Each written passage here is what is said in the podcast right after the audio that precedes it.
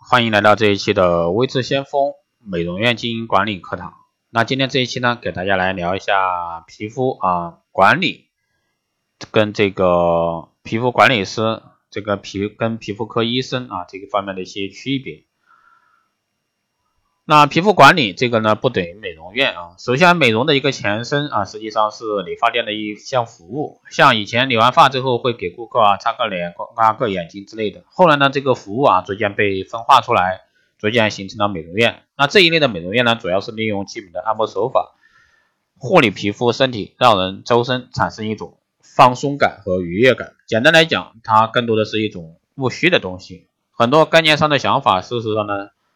在很多真实的理疗效果上都是达不到的，而皮肤管理不同，那这个皮肤管理呢是专门针对表皮肌肤护理的专门美容业务，从业人员呢有称有专门的称谓啊，皮肤管理师。因为现在社会的发展呢，工业污染和尾气排放以及人们生活习惯的不断改变，导致呢皮肤问题啊成为成为了更多人的一个困扰，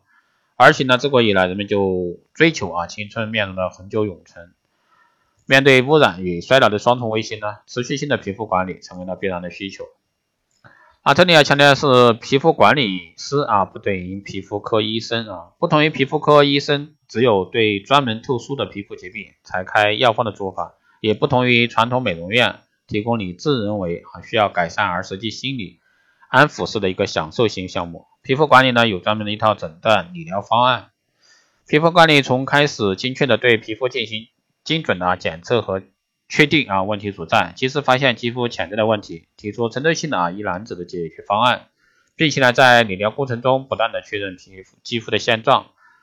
微调理方案这个协和皮肤所需的管理。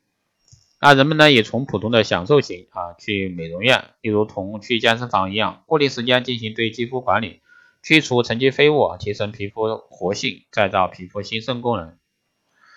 啊，皮肤管理师呢是基于各类皮肤诊疗技术的技巧啊，比如说敏感性肌肤的护理方法呀，痘痘类肌肤的护理方法，痤疮性肌肤的护理方法，干性肌肤的护理方法，油性肌肤的护理方法，以及各类皮肤抗衰老的一些方法等等。通过各类仪器的配合，如何啊能够针对需求性的皮肤啊去治疗搭配，怎样合理的运用手法、仪器、产品相结合来制定皮肤的管理方案。皮肤管理师的产生填补了这个医学美容的一个空白啊，所以说别再羡慕街头的一些白皙美女，只要你重视起来，从今开始啊，你认真对待你皮肤，好好的去做皮肤管理，定期到这个皮肤管理中心做正规的护理，那你也可以成为这个清新的啊美女。好的，以上呢就是今天这一期啊，这个来聊一下啊，皮肤管理师不等于皮肤科医生，皮肤管理不等于美容院啊。给大家简单聊一下，希望对各位有所帮助。如果说大家对光电医美课程、美容院经营管理、深定制服务以及光电中心感兴趣的，欢迎在后台加微信二八二四七八六七幺三，备注电台听众，可以快速通过。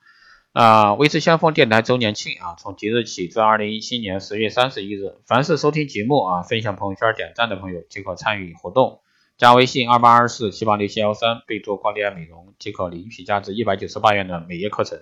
好的，以上就是今天这一期节目，我们下期再见。